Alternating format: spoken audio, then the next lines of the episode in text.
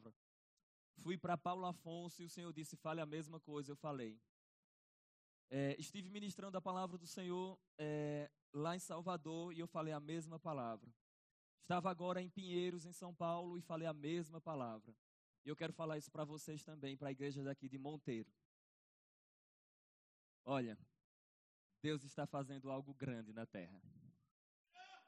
Deus está fazendo uma grande obra. E Ele conta conosco. E Ele conta comigo e Ele conta com você. Preste atenção nisso. Nós somos uma geração do sobrenatural de Deus. Nós, nós não iremos nos conformar com o natural. Nós não iremos negligenciar o sobrenatural de Deus. Eu creio em uma geração ousada na unção do Espírito se levantando aqui no nosso meio para impactar essa cidade, para impactar esse estado, para alcançar a vida de outras pessoas. Vocês podem não estar ouvindo nem vendo, mas eu ouço sons. Eu ouço sons e eu vejo pessoas marchando e caminhando para o plano e o propósito do Senhor. Uma geração valente, uma geração ousada que corre com a palavra e com o Espírito enfrentando todas as dificuldades, mas com uma única missão: cumprir o propósito do Senhor e ser alcançado com aquilo que Deus o alcançou. Alguém dá um glória a Deus? Diga comigo, Deus está fazendo uma grande obra. Diga, eu faço parte disso. Aleluia. glória a Deus, glória a Deus, glória a Deus, glória a Deus. Guarda isso no seu coração. Deus está fazendo uma grande obra. Aleluia. Aleluia. Queridos, é, eu sinto, é, eu me sinto muito honrado de estar aqui é, com vocês novamente. Todas as vezes que eu venho aqui, é, sempre existe uma unção fresca, uma unção nova da parte do Senhor, alcançando as nossas vidas, os nossos corações. É, hoje eu estou lançando é, a terceira edição do meu livro, Surpreendidos pela Eternidade. Esse livro aqui, ele é um tratado sobre a escatologia, sobre o tempo do fim. É um livro de 196 páginas. Para você ter uma ideia, esse livro ele foi indicado pelo reverendo doutor Saulo Vieira. Ele é pastor da Igreja Presbiteriana do Brasil, ele é mestre em Antigo Testamento, doutor em línguas originais e é um pastor presbiteriano. Aleluia. Quem é da palavra da fé sabe o porquê a ênfase de ser pastor presbiteriano. Porque a, as igrejas presbiterianas não consideram a gente, verbo da vida, como igreja, irmão em Cristo Jesus. E um pastor presbiteriano indicar um livro de alguém do verbo da vida tem que ser um milagre de Deus. Amém? Então, esse homem aqui é um amigo, um parceiro no reino de Deus. Ele mora lá em Sinop, no Mato Grosso. Temos a indicação também de Tiago Freitas, um professor do Centro de Treinamento Bíblico Rema. Ele é membro da coordenação doutrinária lá de, é, de Belo Horizonte, só que ele pertence à doutrinária do Ministério Verbo da Vida. E temos a indicação também de Canromberto Guimarães, o diretor nacional, coordenador nacional das escolas REMAS no Brasil. Amém, queridos? Então você pode depois adquirir esse material. Aqui eu vou falar sobre é, o arrebatamento da igreja que eu falei hoje pela manhã. Vou falar sobre a tribulação, o anticristo, marca da besta, falso profeta, tudo que você imaginar sobre as doutrinas das últimas coisas, eu estarei abordando nesse livro. Eu escrevi esse outro livro aqui, que é o Apocalipse de Cristo às Sete Igrejas. Esse livro aqui, queridos, eu é, enfatizo muito a mensagem de Cristo às sete igrejas do Apocalipse e eu falo exaustivamente sobre cada uma das igrejas, comentando todos os detalhes, contexto histórico da igreja, contexto histórico da cidade, e eu faço aplicações práticas para o nosso dia a dia. Por exemplo, qual a identidade do anjo da igreja? As sete igrejas representam sete períodos históricos do cristianismo. Quais são os significados dos termos frio, quente e morno? É, como podemos explicar a expressão sete espíritos de Deus? Deus tem um ou tem sete espíritos? Então, tudo isso e outras coisas a mais você vai poder adquirir aqui, estudando as sete igrejas da Ásia Menor. Se você observar, isso aqui é o mapa da região da Ásia Menor, lá na Turquia, onde existiam essas igrejas, de Éfeso até Laodiceia. Amém? Então está aqui o mapa e no livro eu coloco gráficos e outros detalhes a mais também. Glória a Deus. Nós aceitamos, tem a maquineta para passar o seu cartão, caso você queira. E eu quero ministrar hoje um dos assuntos desse livro aqui, Surpreendidos pela Eternidade, que eu estou lançando. Amém? Vocês acreditam que serão arrebatados em breve? Quantos receberão novos corpos? Sabe, queridos, nós receberemos um corpo que humilhará o presente corpo, ou seja, vai ser um corpo de glória, de honra. Amém? Glória a Deus. É, você trouxe sua Bíblia? Então, abra sua Bíblia em 2 Coríntios, capítulo 5, no verso 10. Eu vou falar um pouco sobre um outro evento que acontecerá após o arrebatamento da igreja, que é o tribunal de Cristo. Amém? 2 Coríntios, capítulo 5, no verso 10. Vou falar sobre o tribunal de Cristo. Diga comigo, o tribunal de Cristo. Repita comigo, o tribunal de Cristo. Mais uma vez. Amém. Vamos falar sobre o tribunal de Cristo. Diz a palavra do Senhor em 2 Coríntios, capítulo 5, no verso 10. O apóstolo Paulo diz: Por que importa que todos nós compareçamos ante ao tribunal de Cristo, para que cada um receba segundo o bem ou mal que tiver feito por meio do corpo. Amém? Glória a Deus. Esse é o texto base que nós iremos é, utilizar para desenvolvermos a mensagem de hoje.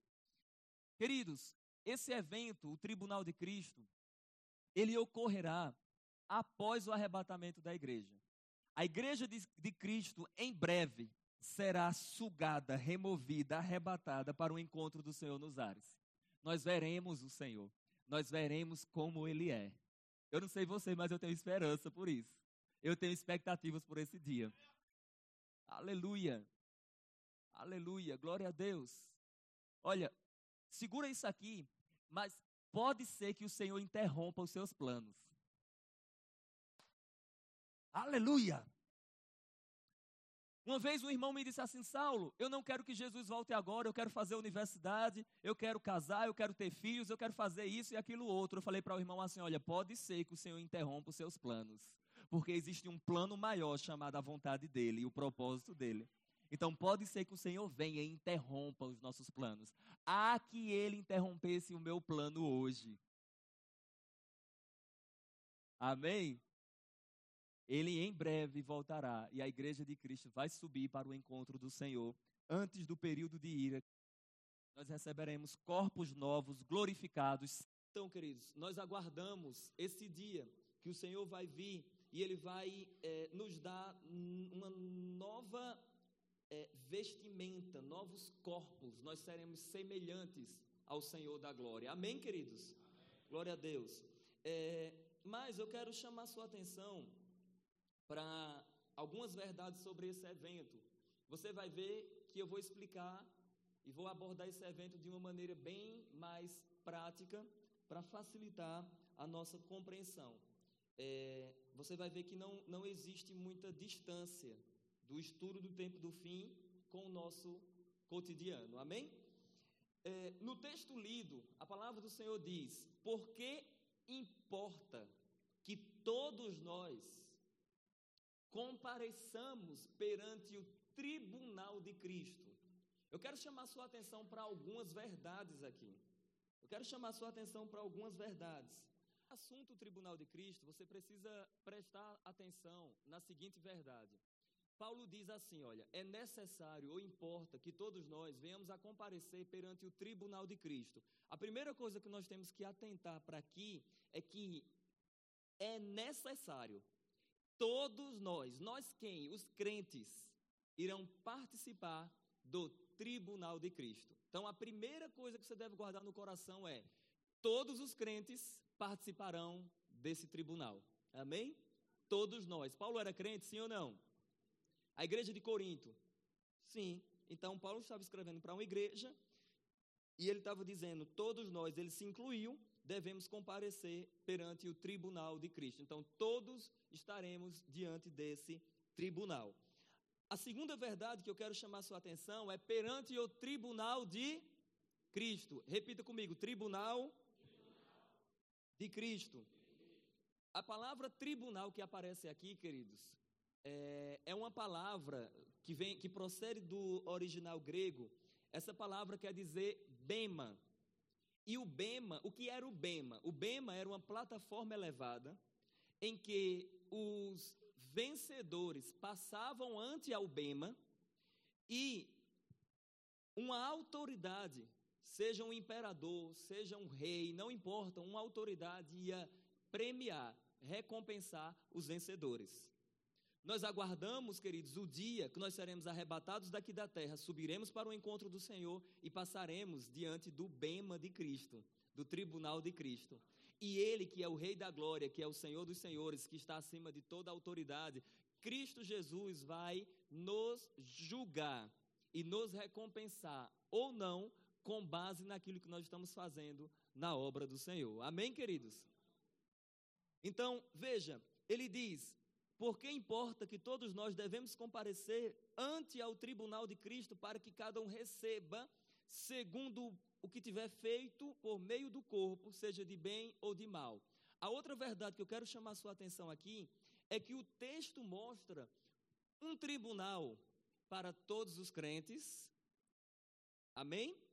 Mas ao mesmo tempo é um tribunal individual é para um grupo de pessoas, para um tipo de pessoas, os crentes, mas esse tribunal é, haverá um juízo, um julgamento individual. Cada pessoa. Seu pai não vai ser julgado no seu lugar. Você não vai ser julgado por sua esposa. Sua esposa não vai ser julgada por você. É um tribunal individual. Aleluia. Glória a Deus. Esse tribunal vai tratar com o que, Saulo? Ele vai tratar com as nossas obras na obra do Senhor depois de salvo.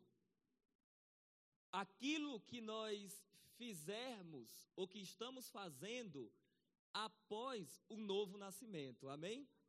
Esse tribunal que nós iremos participar, ele, por mais que seja um tribunal que vai é, ter um alcance para toda a igreja, ele não é um tribunal de grupos, ele é um tribunal de individual. É, quando a gente observa essas verdades na palavra do Senhor, a gente tem que atentar para a seguinte verdade, queridos. Deus está observando tudo que nós estamos fazendo na obra dele. Você sabia disso? Nada passa em vão. Lógico, o Senhor não vai julgar os nossos pecados, porque os nossos pecados foram julgados na cruz. Não haverá possibilidade do crente chegar diante do tribunal de Cristo e o Senhor falar assim: e não gostei de você, desce, vai para o inferno. Não. O tribunal de Cristo não é para julgar pecados. O tribunal de Cristo é para julgar aquilo que nós estamos fazendo ou não na obra do Senhor. Você sabia que o que você faz na igreja local é importante? Você sabia que a Bíblia fala que um, um, copo de água fria dado a um profeta é digno de galardão de profeta? Queridos, o Senhor não esquece do nosso trabalho. O Senhor não esquece do nosso serviço na obra dele. Então Deus está olhando para a igreja dele e ele está vendo tudo.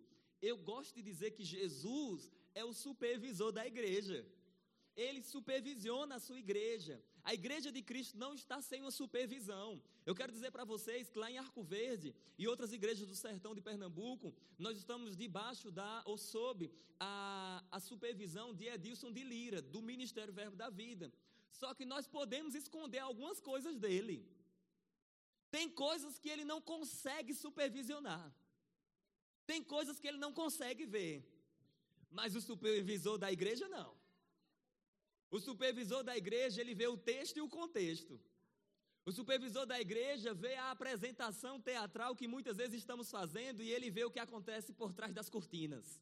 Ele vê o que acontece nos bastidores. Ele vê o que acontece quando as pessoas não estão observando você. Ele vê quando, ele vê quando a, os holofotes, quando as câmeras, quando a mídia não está focalizando você. Ele vê tudo que acontece, acontece por trás das câmeras.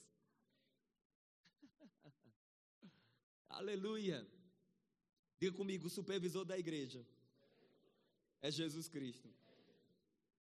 Lá em Apocalipse, é, Jesus fala que ele é aquele que anda no meio dos sete castiçais de ouro. E a Bíblia mostra, está em Apocalipse 1, e a Bíblia mostra que os sete castiçais de ouro representam as sete igrejas do Apocalipse.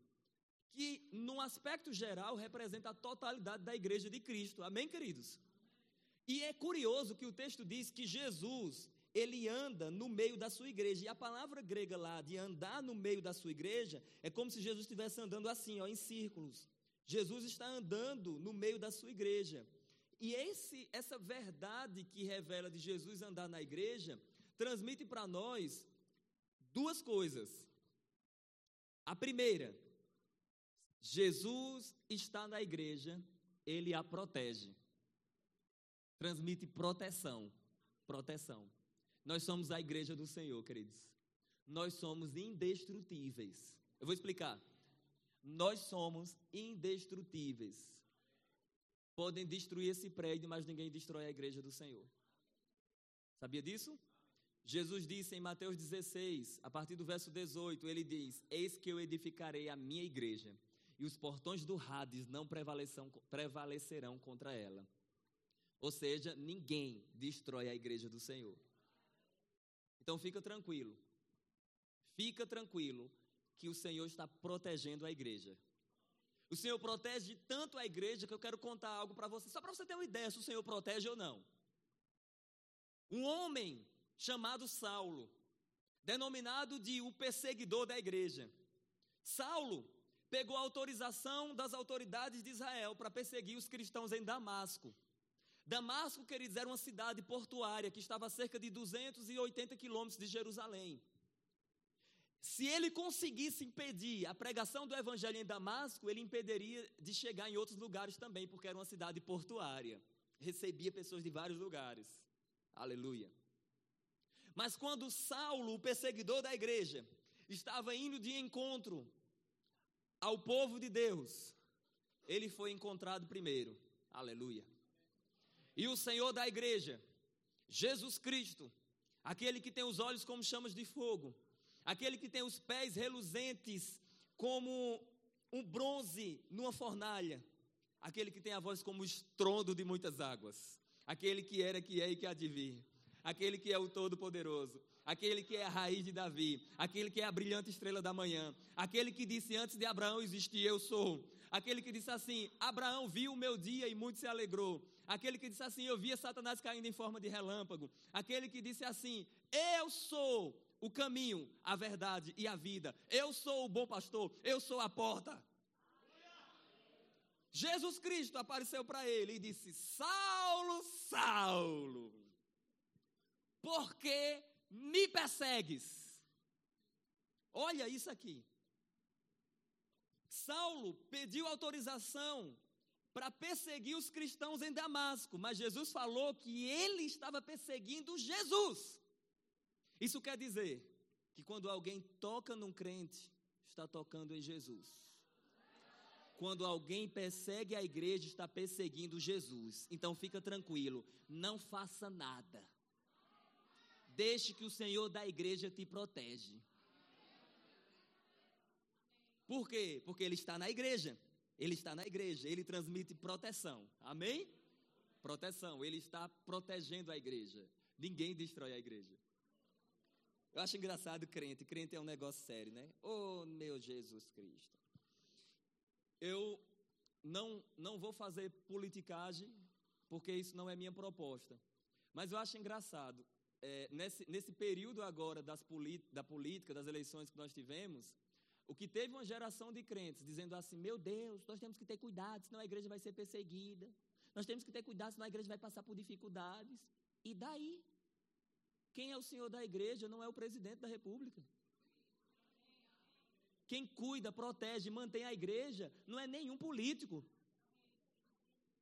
Então, que venham as perseguições, eu vou me manter firme. Parece que crente não gosta de perseguição. Mas a Bíblia fala que se você quiser viver uma vida piedosa, você vai padecer perseguições. Paulo fala de uma leve e momentânea tribulação. Então existem perseguições sim, independente do governo que esteja. Nós não estamos debaixo de nenhum governo senão o de Cristo. É lógico que nós honramos as autoridades e oramos por elas, porque a própria Bíblia manda fazer isso. Mas veja, isso é tão estranho, é tão além daquilo que, nós, que as pessoas pensam aí fora, que a Bíblia tem mais autoridade do que as autoridades. Sabe por quê? Porque é a Bíblia quem manda eu orar pelas autoridades. Amém? Então a Bíblia não diz, você deve ficar favorável a tal governo ou contra tal governo. Não, a Bíblia fala, ore por eles. Aleluia. Por que, que eu estou dizendo isso, queridos? Porque o, o que eu vi de, de, crentes dizendo assim: ah, vai vir perseguições. Se Fulano ganhar as eleições, vai vir perseguições. Se Fulano assumir o governo, vai vir perseguições. E daí? A igreja é de Jesus. Ele protege a igreja. Amém, queridos? E eu vou dizer uma coisa para você. O pastor aqui também é professor de história da igreja, ele pode confirmar isso. Aleluia, pastor Vasconcelos. Que a, nós, quando nós estudamos e ensinamos história da igreja, o período que houve mais fidelidade na igreja foi quando a igreja estava debaixo de perseguição imperial. Eles tinham tudo em comum, eles faziam uma refeição comum, eles se reuniam, eles eram chamados de, de, de, aqueles que, que, estavam transtornando o mundo, eles eram, eram, os cristãos eram chamados de ateus, os cristãos eram chamados de uma peste. Sabe por quê? Porque todas as pessoas tinham uma divindade. Todas as pessoas adoravam vários deuses e o cristão adorava um único Deus que não era representado por nada. Aleluia. Eles falavam, esses cristãos são ateus porque o Deus deles não é visível. Aleluia. Esses cristãos têm alguma coisa porque eles se reúnem e eles comem a carne e o sangue de uma criança. Eles diziam assim: esses, esses, esses cristãos estão cometendo é, canibalismo, eles estão comendo carne e sangue de criança. Mas era a carne e sangue do Cordeiro, Jesus Cristo, que morreu e ressuscitou. Era a ceia. Então, várias perseguições já existiram. Mas sabe de uma coisa? Não é o governo que determina a minha fidelidade. Eu sou fiel independente do governo. Você está escutando isso? Então fica tranquilo. Descansa sua alma. Descansa sua alma, independente de quem assumir o poder. Nós devemos confiar no Senhor. Amém, queridos? Aleluia. Glória a Deus por isso. Eu vejo que isso precisa ser dito na igreja porque senão a gente termina ficando colocando os nossos olhos nos homens, mas os nossos olhos devem estar no Senhor.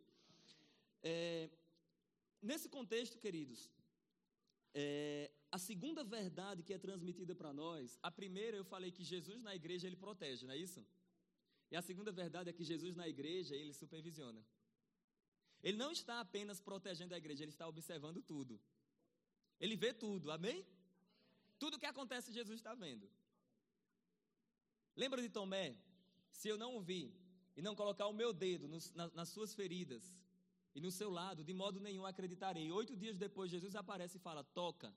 Ou seja, eu ouvi o que você estava falando. Eu ouvi o seu questionamento. Então Jesus ouve tudo, Jesus escuta tudo, Jesus sabe de tudo. Ele é Senhor da igreja. Então, nesse contexto, queridos, nós, eu quero estimular você, eu quero é, te incentivar a servir mais na sua igreja local, na obra do Senhor. Sabe, querido, se Deus está fazendo algo grande, eu devo ser participante naquilo que Deus está fazendo. Olha, eu quero ler um texto aqui com você e eu vou explicar esse texto. É, nós iremos desenvolver mais e mais a partir daqui. Se você puder, abra sua Bíblia em 1 Coríntios, capítulo 3, do verso 10 ao 15. 1 Coríntios 3, do verso 10 ao 15. Se chegou alguém com alguma enfermidade, só um momentinho que eu vou impor minhas mãos, você vai receber sua cura hoje, amém?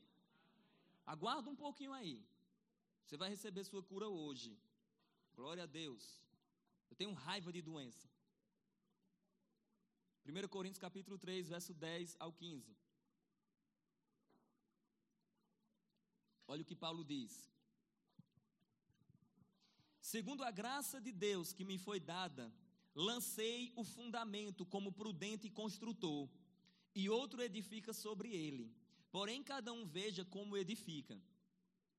Para para eu te explicar algo aqui desse verso 10. Que é que você precisa ter em mente na leitura desse texto? É que o texto está falando de uma grande obra, de uma grande edificação, de um edifício. Sim ou não? Está falando de um edifício. E esse edifício ele tem um fundamento. E o fundamento desse edifício chama-se Jesus Cristo. Então, a obra, o edifício está sendo apresentado cujo fundamento é Jesus. Agora continua no verso 11. Porque ninguém pode lançar outro fundamento além do qual foi posto, o qual é Jesus Cristo. Qual é o fundamento? Aí ele diz, verso 12: Contudo, se o que alguém edifica sobre o fundamento, sobre Jesus, que é o fundamento, ele diz: é ouro, prata, pedras preciosas, madeira, feno e palha, manifesta se tornará a obra de cada um. Alguém diga obra. obra. Aí ele diz: é, pois o dia a demonstrará, porque está sendo revelada pelo fogo, e qual seja a obra de cada um, o próprio fogo o provará. Se, a, se permanecer a obra de alguém que sobre o fundamento edificou, esse receberá galardão ou recompensa. Se, se a obra de alguém se queimar, sofrerá ele dano, mas esse mesmo será salvo, todavia, como que através do fogo. Isso é um texto fascinante. Eu quero explicar para você, e eu só peço um pouco da sua atenção, e, e, e guarda essa informação no seu coração. Não se confunda com as figuras aqui. A expressão fogo não remete ao inferno, nem a purgatório. Aleluia. Não é nada disso. A expressão fogo aqui está associada também às figuras que foram utilizadas de uma construção. Amém? Ouro, prata, pedras preciosas, madeira, feno e palha. Então ele está usando essas figuras para exemplificar uma verdade real que está por trás. E aqui eu quero chamar a sua atenção para algumas verdades. Bom, primeiro, o texto está falando de uma grande obra cujo fundamento é quem mesmo? Jesus. E o texto vai utilizar seis materiais. E eu denomino de três materiais úteis e três materiais inúteis. Primeiro grupo de material: ouro, prata e pedras preciosas. Esses três metais, ante ao fogo, brilha mais, pode ser moldado e saem as impurezas. Os outros três materiais, madeira, feno e palha, ante ao fogo, ficam apenas cinzas e perde o valor. A minha pergunta é simples: qual material você está utilizando na edificação da obra do Senhor?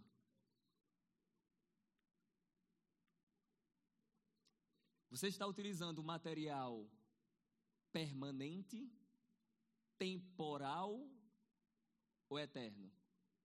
Algo que permanece ou algo que passa? Você sabia que tem crente na igreja local que não produz nada para o Senhor?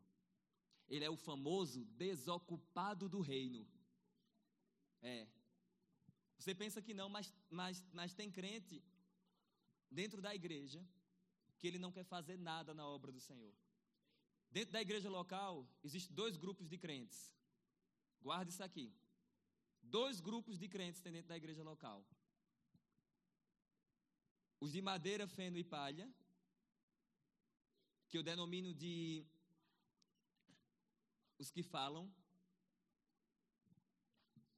e os de ouro, prata e pedras, pedras preciosas, que eu denomino de os que fazem. Qual grupo você pertence? Eu prefiro você calado do que você correndo dando glória a Deus e vivendo uma vida vazia. Sem propósito. Deus não te chamou para viver uma vida sem propósito. Deus não te chamou para ser mais um dentro da igreja local. Deus não te chamou para estar sentado aqui sem afetar a vida de pessoas. Deus te chamou para ser o cristão, para ser o irmão, para ser alguém que vai ser relevante, que vai sair das quatro paredes, que vai impactar a vida de outras pessoas. Não há avivamento exclusivamente dentro da igreja local. O avivamento tem que começar na igreja e explodir, alcançando a vizinhança, alcançando outras pessoas. Meu Deus. Sabe, queridos, você aprende algumas coisas servindo na igreja local, e aqui está falando sobre serviço. Veja, o texto diz: manifesta se tornará a obra de cada um. A palavra obra aí é uma palavra que procede do original grego. Essa palavra é a palavra ergo. A palavra ergo quer dizer serviço, trabalho, tarefa. Ou seja, será manifesto o serviço, o trabalho e a tarefa de cada um. O tribunal de Cristo vai julgar aquilo que nós estamos fazendo depois de salvo na obra do Senhor. E eu gosto de dizer, e eu compartilho isso nesse livro, que o Senhor vai utilizar três parâmetros no seu tribunal. Três parâmetros. Os parâmetros do tribunal de Cristo. Três parâmetros. Número um, Cristo vai observar a quantidade das nossas obras. Quantidade. Número dois, Cristo vai observar a qualidade da nossa, das nossas obras. Número três, Cristo vai observar não apenas a quantidade e a qualidade, mas Cristo vai observar a intenção do nosso coração ao executarmos essas obras. Diga comigo, quantidade. Diga qualidade. Diga intenção. Você sabia que tem crente que ele tem quantidade de serviço, mas ele não tem qualidade? Faz as coisas de todo jeito não faz com excelência. Paulo escrevendo aos irmãos em Filipos, ele disse: "Sede excelente em todo o vosso procedimento". Excelência, excelência. E as pessoas me perguntam o que é excelência. Excelência, queridos, ela não é uma comparação de uma igreja com outra. Excelência não é Monteiro comparando com Arco Verde lá em Pernambuco. Excelência não é Arco Verde se comparando com Petrolina. Não! Excelência é uma comparação interna é uma comparação nossa. Eu digo que existe uma competição na excelência, e a competição é a cada dia eu posso melhorar mais, eu posso fazer melhor, eu posso ser melhor. Aleluia! Excelência é fazer o melhor com o que você tem. Eu vou repetir. Excelência é fazer o melhor com o que você tem. O que você tem é suficiente para ser excelente. Eu vou repetir. O que você tem é suficiente para ser excelente. Aleluia. Não basta apenas ser excelente, excelente, fazer em quantidade e o coração está distante. Fazer as coisas para ser visto e aplaudido pelos homens. Eu sei que essa mensagem não arranca muito glória a Deus misturado com aleluia. Mas quem disse que eu, eu preciso disso?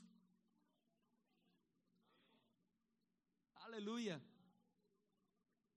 Eu creio, queridos, numa geração de crentes que servirão na obra do Senhor, com base na expectativa daquilo que o Senhor há de fazer, eles serão ativos na obra do Senhor, eles serão operantes na obra do Senhor, eles não, não serão relaxados. A Bíblia fala: não faça a obra do Senhor relaxadamente, não, nós devemos fazer a obra do Senhor com integridade, com fidelidade, com dedicação. Uma vez uma pessoa chegou para mim e disse assim: Saulo, é, eu queria é, saber essas coisas que você sabe, eu queria me destacar, eu queria ter esse, essa abrangência que você tem na obra do Senhor no que diz respeito à escatologia. Aí eu disse assim: olha, querer é a primeira parte, mas existe, existem vários degraus que precisam ser conquistados, e um deles Chama-se a dedicação. Quantas vezes minha esposa foi dormir e eu continuei lá até três, quatro horas da manhã? Quantas vezes eu, eu investi vários e vários valores em livros? Quantas vezes eu comi um livro de 500 páginas em dois dias? Quantas vezes eu passei noites e noites estudando e lendo livros de mil e mil e duzentas páginas. Mas sabe o que, é que as pessoas querem? Eu estou vendo uma geração do instantâneo. Elas querem tudo acontecendo assim. Elas querem o sucesso que você tem, mas elas não querem caminhar por onde você caminhou.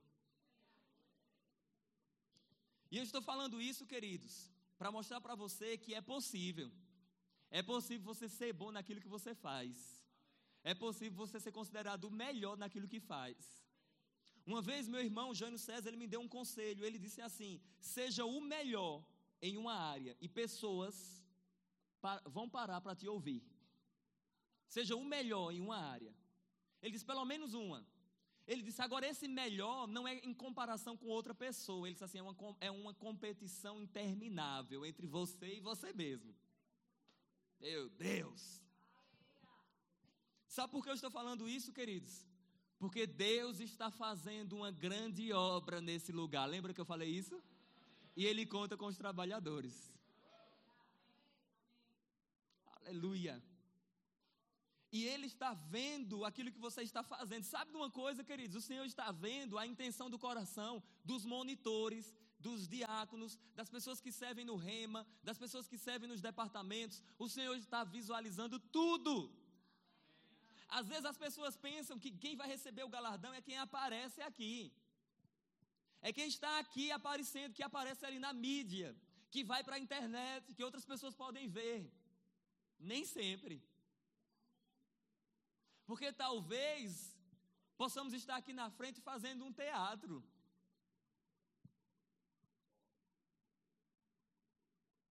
E uma das palavras que a Bíblia chama para isso é hipócrita, e a palavra hipócrita quer dizer ator, aquele que faz uma encenação.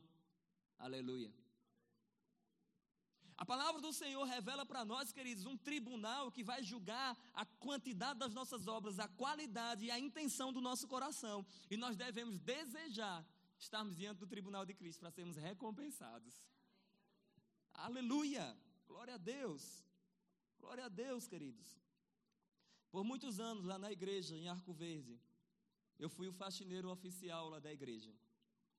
Eu fazia as faxinas e servia, fazia essas coisas. Eu quero dizer algo para você, queridos. Você aprende muito servindo na obra do Senhor. E se eu, se eu transmitir, se eu viessem aqui, viessem aqui ministrar para vocês, e eu transmitisse uma escatologia que não afetasse a sua vida hoje, para mim não era escatologia bíblica. Sabe por quê? Porque quando eu falo da recompensa futura, isso me motiva a servir na presente era, sim ou não? Sede firmes e abundantes na obra do Senhor, sabendo que na obra do Senhor o vosso trabalho não é em vão. Então tem uma recompensa. Mas o que você aprende servindo na sua igreja local? Bom, você aprende várias coisas. Eu coloco uma lista enorme aqui no livro. Você aprende o que fazer e o que não fazer. Você aprende quem você é e quem você não é. Você aprende o que falar e o que não falar.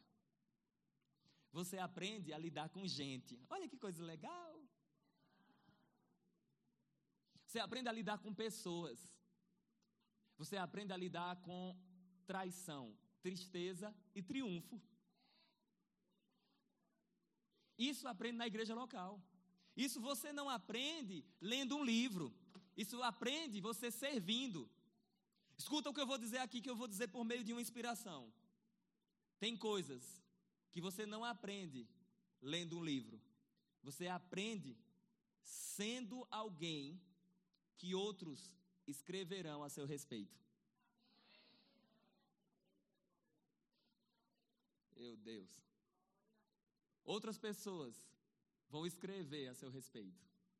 Havia um servo Havia um diácono lá na igreja de Monteiro, na Paraíba, que esse diácono era o primeiro a chegar, o último a sair. Ele era fiel, ele trabalhava, servia com fidelidade e Deus prosperava ele em todas as coisas. Ele nunca disse não para o pastor, mesmo quando muitas vezes ele não podia, ele sempre disse: Sim, pastor, eu posso. Sim, pastor, eu posso.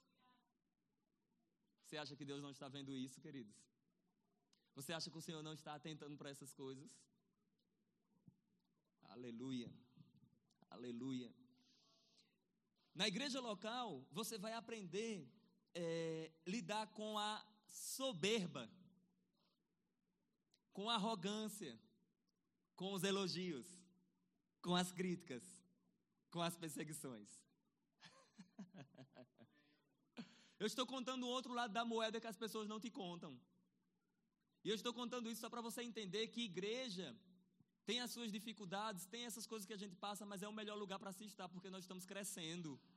Na igreja tem essas coisas, mas eu estou crescendo, evoluindo. Eu prefiro ter essas coisas na igreja, crescer e cumprir o propósito, do que estar fora da igreja e ser frustrado, decepcionado e não ter esperança nenhuma. Uma vez um irmão me procurou e disse assim: Saulo, eu não vou mais para a igreja, porque muitas pessoas me entristeceram, porque eu estou decepcionado com algumas pessoas. Aí eu falei para ele assim: quem sabe se você não entristeceu muitas pessoas e não decepcionou muitas também? É muito bom a gente observar aquilo que fizeram conosco, mas pode ser que a gente esteja fazendo a mesma coisa com outras pessoas. Aleluia. Glória a Deus. Jesus, nos ajuda. Deus está fazendo uma grande obra, nós estamos edificando sobre essa grande obra. E qual o tipo de material que nós estamos utilizando? O material que você utilizará vai, vai ser essencial, determinante para a recompensa ou não. Pessoas terão as suas, as suas obras declaradas inúteis. Tudo bem, falei tudo isso aqui. Aí um irmão me procurou e disse assim: Qual a necessidade de galardão se eu já vou ser salvo mesmo?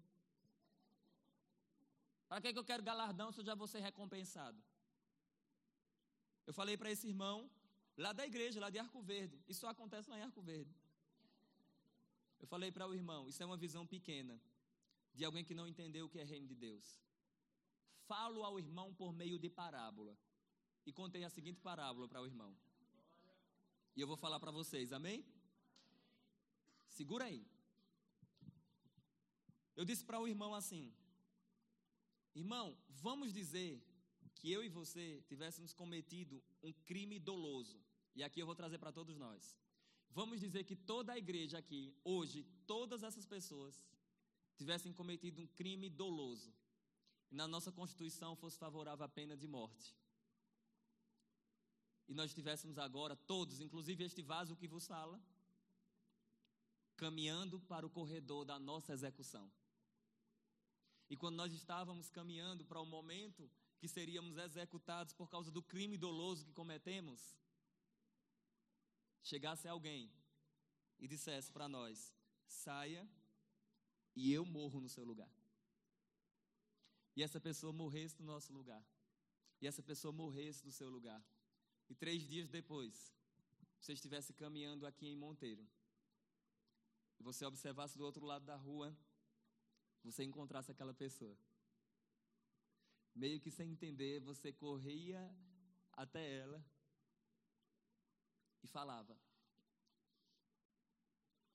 Por que você fez aquilo? A pessoa olhasse para você, desse um sorriso no canto dos lábios e dissesse: Foi por amor. Insatisfeito ainda, você diz assim: O que eu posso fazer para te pagar? Ele olhasse para você novamente, sorrisse novamente e dissesse: Não se paga, é graça.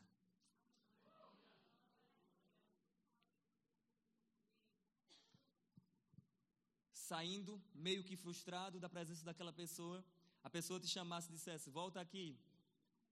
O que eu fiz por você foi por amor e pela graça. Nem você entende a plenitude desse amor, nem você consegue pagar. Mas eu tenho uma proposta para você. Você aceita trabalhar para mim? Se você aceitar trabalhar para mim, quando eu vier no reino do meu pai, eu dou o teu galardão. Eu dou a tua recompensa. Eu falei para aquele irmão: eu sirvo na obra do Senhor não é apenas por causa da recompensa. Eu sirvo da obra do Senhor porque Ele sangrou e se entregou por mim. Ele interrompeu o corredor da morte que eu estava e Ele morreu em meu lugar. Ele ressuscitou ao terceiro dia e Ele fez isso por amor e pela graça. E nada que eu faça poderá pagar aquilo que Ele fez. Logo, eu serei eternamente o seu servo, eternamente o servidor na sua obra. Sabe por quê? Porque eu tenho uma dívida eterna.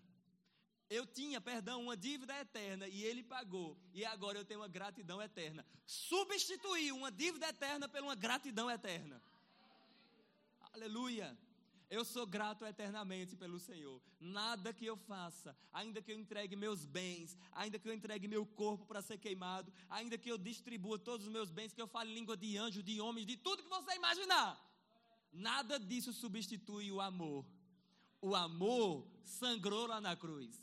O amor na cruz golpeou a morte. E o amor triunfou sobre ela. Aleluia! Eu serei escravo desse amor pelo resto da minha vida. Eu vou acabar esse vaso magro aqui todinho na obra do Senhor. Aleluia! Você está entendendo agora? Eu sirvo não é para aparecer. Se eu aparecer, sabe por quê? Sabe por que pessoas aparecem na obra? Sabe por quê? Só te dizer isso aqui, deixa eu te explicar isso aqui. Pessoas ficam em destaque porque Cristo está em destaque na vida da pessoa há muito tempo. aleluia, aleluia. Eu quero cumprir o propósito do Senhor e eu não abro mão disso e vou fazer até o fim. Eu serei eternamente servo. Servindo lá na igreja local, lá em Arco Verde, queridos, aconteceu algum, aconteceram algumas coisas. Eu fui treinado no meu caráter. Uma vez um irmão me perguntou, um irmão lá de Rio Grande do Norte, ele me perguntou, Saulo, quais os sentimentos que já vieram no seu coração servindo na obra do Senhor? Eu disse, todos os possíveis. Aí tem crente que pensa, misericórdia, irmão Saulo. Não, isso não acontece. Pois é. Quem está servindo na, na obra do Senhor, ele tem que lidar com complexo de inferioridade. Eu não posso, não tenho como, eu não tenho nome, eu não sei fazer, eu não sei falar. Quem está servindo na obra do Senhor, ele tem que lidar com soberba, arrogância e presunção. Que as pessoas, você termina uma pregação, isso aconteceu comigo em Arco Verde. Você termina uma pregação, uma pregação, aí um irmão vem, bate nas suas costas e fala assim: Por mim, só você que pregava aqui. Por mim, olha o que o irmão falou. Por mim, seu pastor, o pastor John Kennedy, e esse irmão era ovelha, é ovelha lá do pastor, é lá da igreja, aleluia. Não vou mandar ele para cá, não, misericórdia. Esse irmão disse assim: Por mim, Johnny, nem chamou de pastor. Ele disse: Por mim, Johnny pastoreava e você pregava. E o pastor estava assim do lado. Primeira coisa que eu fiz, eu olhei para aquele irmão e eu disse assim: Irmão, eu só sou alguma coisa ministerialmente porque ele acreditou em mim. Porque Deus levantou Elias. Deus levantou Moisés para acreditar em Josué. Deus levantou Elias para acreditar em Eliseu. Eu só sou alguma coisa na obra do Senhor por causa do pastor que você está criticando. E esse irmão, até agora, a vida dele continua do mesmo jeito. Não cresce, não avança, não faz nada. É um crítico do verbo da vida de Arco Verde. Toda pregação para ele é ruim. Tudo tem alguma observação. Nada está completo.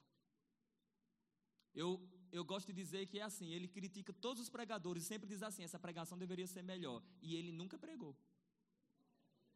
É? Porque geralmente quem faz essas críticas, o cara deve ser muito bom, né? Deve ser um excelente pregador. Pois é, mas nunca pregou. Porque se ele é tão bom assim, Deus deveria colocar ele, né? E não colocou. Aleluia.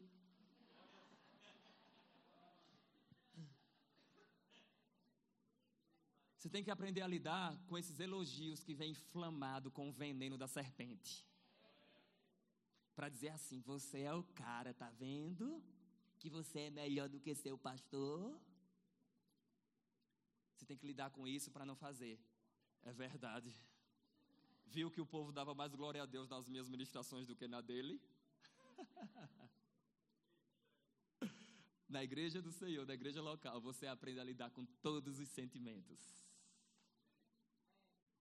Você aprende a. Olha o que eu estava fazendo na igreja, limpando a igreja limpando. E lá em Arco Verde a gente encera, encera a igreja, pastor, encerava, agora não. Encerava, no outro prédio encerava, com aquelas maquinazinhas assim. A gente encerava a igreja toda. Eu fazia isso, começava de 8 horas da manhã, acabava 2 horas da tarde. Eu fazia sozinho a faxina. Às vezes ia dois jovens me ajudar, que era Eduardo, um jovem lá da igreja, e a esposa dele hoje, Gabriela. E queridos, eh, eu estava lá fazendo isso, limpando a igreja, eu coloquei a cera, ficou brilhando, brilhando mesmo. Ficou muito bom. E aí vem uma irmã do louvor, tem que ser do louvor, não sei porquê.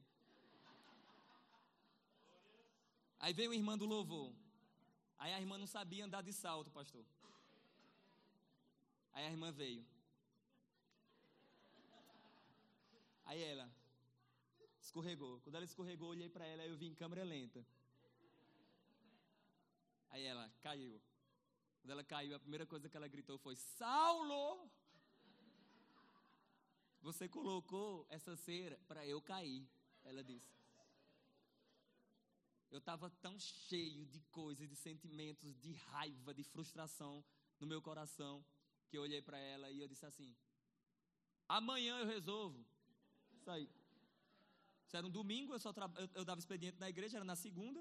Aí eu disse: Amanhã eu resolvo. Isso aí, perto dela. Deixei lá. Morre infeliz, aleluia. Morrer já vai para o céu, aleluia.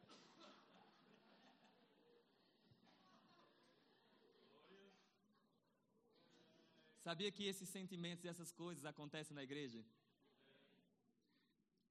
Já aconteceu de você estar na igreja, trabalhando com pessoas, lidando com irmãos, e pessoas estarem observando a sua roupa. Se é da mesma marca que ela usa, ou se é uma imitação. Não tem isso na igreja, né? Quando chega em casa, falam: Viu a roupa de Fulana?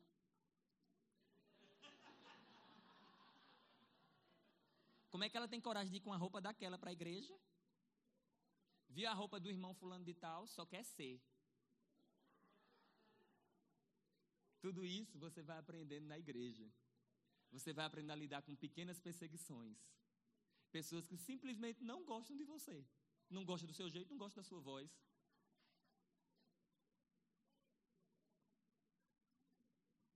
Aí você para e você diz assim: Mas por que isso?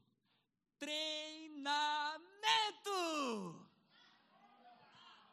Deus está treinando você para algo grande. E para algo grande você precisa aprender a lidar com gente. uh! Como eu serei um grande ministro na obra do Senhor, que é composta de pessoas, se eu não sei lidar com elas? Então, por isso que a igreja local é o lugar ideal para treinar ministros. Pessoas que estão trabalhando junto com o pastor, mais próximos da, da liderança local fala: esse pastor deveria fazer isso. Se fosse eu, fazia isso. Se fosse eu, fazia aquilo outro. Essa mulher do pastor também, tudo dela já vai falando, já vai falando, já vai falando. Coitado do pastor. Parece que é ela que pastoreia. O pastor é muito passivo. Deixa eu só dizer uma coisa para você. Na igreja local, toda decisão da liderança pode matar uma pessoa. Pode destruir, tirar uma família da igreja. Por isso que o pastor é lento às vezes. É por essa razão. Porque ele não pode chegar e arrebentar com tudo como você está pensando. Sabe por quê? Porque tem cinco, seis pessoas da mesma família na igreja. Se o pastor tratar mal uma pessoa, sai todo mundo. E ali lida com pessoas, vidas. Cada vida daquela dali é importante. O pastor não quer perder nenhuma. Por isso que ele tem que ter sabedoria. Por isso que o pastor espera. Vamos dar um tempo, vamos esperar. Aí você fala assim, mas com fulano de tal, errou e o pastor corrigiu logo. Preste atenção, se o treinamento fosse o mesmo para todas as pessoas, não tinha graça. São treinamentos diferentes, cobranças diferentes. Por isso que para um você vê que tem uma rapidez e para outro não. Calma. É uma visão de crescimento. Ele está analisando. Esse pode receber essa correção agora. Esse ainda não. Se eu falar, ele desaparece Diga crescimento. crescimento. Aleluia. Glória a Deus. Tudo isso que eu estou falando para você é escatologia, pastor.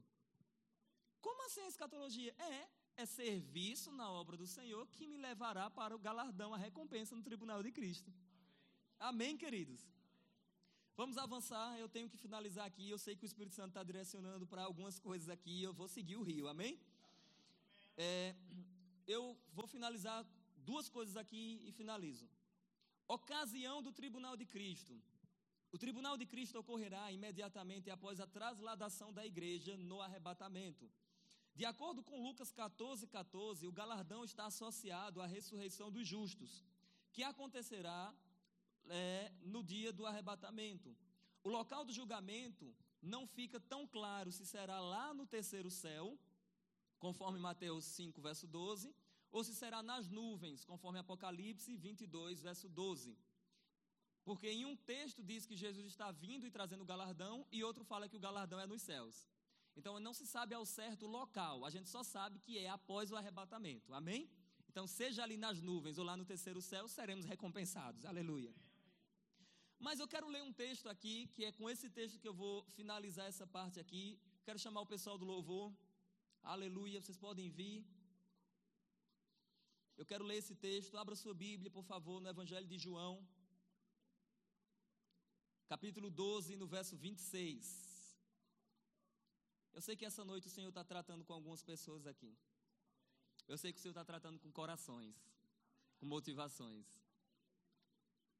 Posso dar uma dica para você? É, João 12, 26. Eu posso dar uma dica para você? Só uma, só uma. Posso? Uma vez um irmão me perguntou e disse assim: Saulo, é, me dê um exemplo de uma igreja que cresce. Eu disse: uma igreja que cresce ela deve ter três coisas. Três coisas. Quantidade de pessoas. Qualidade de pessoas. E preste atenção nisso. Constância dessas pessoas. Porque eu não sei se você sabe, mas manter também é crescimento. Então, a igreja cresce, e outras coisas também, mas eu estou falando algumas. Quantidade, a qualidade, amém? E também a constância. Tem igrejas que são movimentadas. Vem 100 pessoas, sai 100 pessoas. Mas tem igreja que mantém. Tem 120 pessoas, passa dois anos, 120. Aí o pessoal fala, não cresceu. Cresceu que a tendência era sair e permanecer, amadurecer. Aleluia. Uma dicasinha para os irmãos, aleluia. João 12, 26. Leia isso aqui comigo. Esse versículo aqui arrepia meus ossos. Esse versículo aqui. Pode dedilhar algo aí. Olha o que diz. Se alguém me serve, alguém serve o Senhor. Siga-me. Se alguém me serve, siga-me. E onde eu estiver, ali estará também o meu servo. Preste atenção, senhorita, nesse versículo aqui que tem algo aqui divino. Olha, se alguém me serve, siga-me. E onde eu estiver, ali estará também o meu servo. E se alguém me servir, meu Pai o honrará. Eu quero chamar a sua atenção aqui para esse versículo. Eu quero chamar a sua atenção para algumas verdades. Eu vou finalizar com ele. Eu quero chamar a sua atenção para algumas verdades. Número um, tem um servo. Tem um servo. Alguém serve aqui? Tem um servo. Número dois, esse servo é um discípulo, ele seguiu. Ele não só serviu, ele seguiu. Deus te chamou para subir de nível. Saia do serviço e vá para e seja um discípulo que serve. Não seja apenas um servidor, seja um discípulo. Número um, tem um servo. Número dois, esse servo é um discípulo, um seguidor. Número três, ele diz: Onde eu estiver, ali estará também o meu servo. Agora aqui o negócio vai ficar sério. Número um, tem um servo. Número dois, esse servo segue. Número três, ele serve em qualquer lugar. Jesus é onipresente, sim ou não? Ele está em todos os lugares. O texto diz: Onde eu estou, ali estará também o meu servo. Onde Jesus está? Me diga aí, onde Jesus está? Diga em todos os lugares. Tá bom, então por que você escolhe lugar para servir? Entendeu agora? Por que você só quer servir se for no louvor? Por que você só quer servir se for no departamento infantil? Por que você só quer servir se for na faxina da igreja? Sabe qual é o melhor lugar para servir? Onde o Senhor está. Ele está no louvor, ele está com as crianças, ele está, ele está no, na, na faxina, ele está na mídia, ele está no evangelismo, ele está em todos os lugares. Então, o melhor lugar para servir é onde a presença do Senhor está. Meu Deus! uh! Oh, pouco mais eu vou fazer um apelo para quem quer servir na igreja. Ele continua. Número um, tem um servo. Número dois, esse servo vira um discípulo. Número três, ele serve em qualquer lugar. Aleluia. Número quatro, preste atenção nisso. Se alguém me servir, meu Pai o honrará. Escuta, o dia da recompensa virá. Mas cedo ou mais tarde, o Senhor recompensará o seu serviço na obra dele. Ele está vendo tudo. Meu Deus, aleluia. Esse versículo aqui é maravilhoso, queridos. É, quando eu li esse versículo a primeira vez, em 2006, primeira vez que eu li esse versículo, creio eu que foi no ano 2006. Eu cheguei para o meu pastor, eu me converti na primeira igreja batista, depois fui para o Verbo da Vida. Eu cheguei para o pastor e eu disse assim: Pastor, eu quero servir em qualquer lugar. Ele disse: Em qualquer lugar. Eu disse: Sim, em qualquer lugar. Ele disse: Mas tem alguma preferência? Eu falo: Não, qualquer lugar. Ele disse: Tem como você trabalhar com as crianças? Eu disse: tenho muito jeito para trabalhar com crianças, não, pastor. Mas Marina, a esposa do pastor Tony, disse: Mas você não falou que era em qualquer lugar? Aí eu disse: É verdade. Trabalhar com as crianças. Trabalhei três anos com as crianças, mas preste atenção nisso. No primeiro ano, aconteceu uma coisa que não acontece com ninguém. Eu cheguei para minha líder, que era Elisângela, a esposa do pastor Johnny. Eu disse: Meu tempo acabou. A graça acabou. Acho engraçado que a graça é eterna, né? E a gente fala que acaba. Aleluia. Ficaram quietos.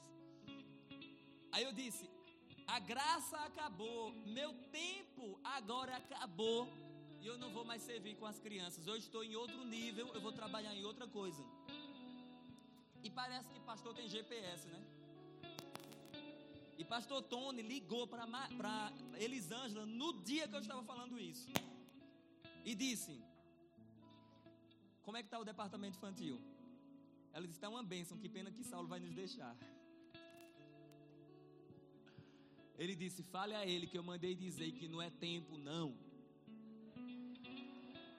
Fiquei mais dois anos servindo com as crianças. E o que quebrantou meu coração foi quando um menino de seis anos disse: Tio Saulo, quando eu crescer, quero ser igual ao senhor. Eu não sei você, mas servindo na obra do Senhor com as crianças, você está afetando a vida de pessoas. Olha, se você olhar com a ótica de Deus, pode ser que você esteja cuidando do próximo grande evangelista que Deus vai levantar para impactar essa nação.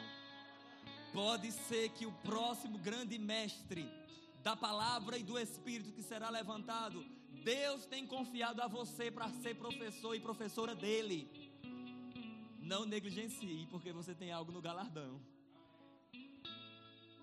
Eu fico imaginando, se nós soubéssemos o fim das coisas, talvez a nossa atitude no início fosse diferente.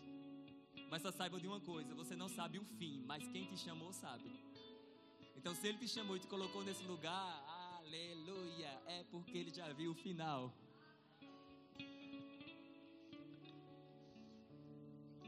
E meu irmão Jânio César falou para mim assim uma vez: Eu estava frustrado, decepcionado com a igreja local, não queria saber de nada. Eu achava que para crescer no ministério tinha que ter dinheiro. Eu dizia assim: Eu nunca vou crescer porque eu não tenho dinheiro, eu não tenho nada. Jânio falou para mim, ele foi lá em Arco Verde e ele disse assim: Se você for fiel, Saulo, onde o Senhor tem colocado você, se você for fiel, se você se manter firme, o Senhor vai mover as águas. E você vai ver que as coisas vão acontecer. Aí ele disse uma palavra que eles que queimam no meu coração até hoje. Jânio disse assim: Se você souber ensinar para uma criança, Deus te colocará diante de doutores e eles também aprenderão com você. Ele disse: Se você fizer com que uma criança te entenda, todos te entenderão. e aí eu entendi o propósito do Senhor, que Ele estava me treinando para lidar com pessoas e trazer uma mensagem simples, clara, profunda, mas que alcance qualquer público. E é isso que o Senhor tem falado, queridos, e é isso que o Senhor tem feito.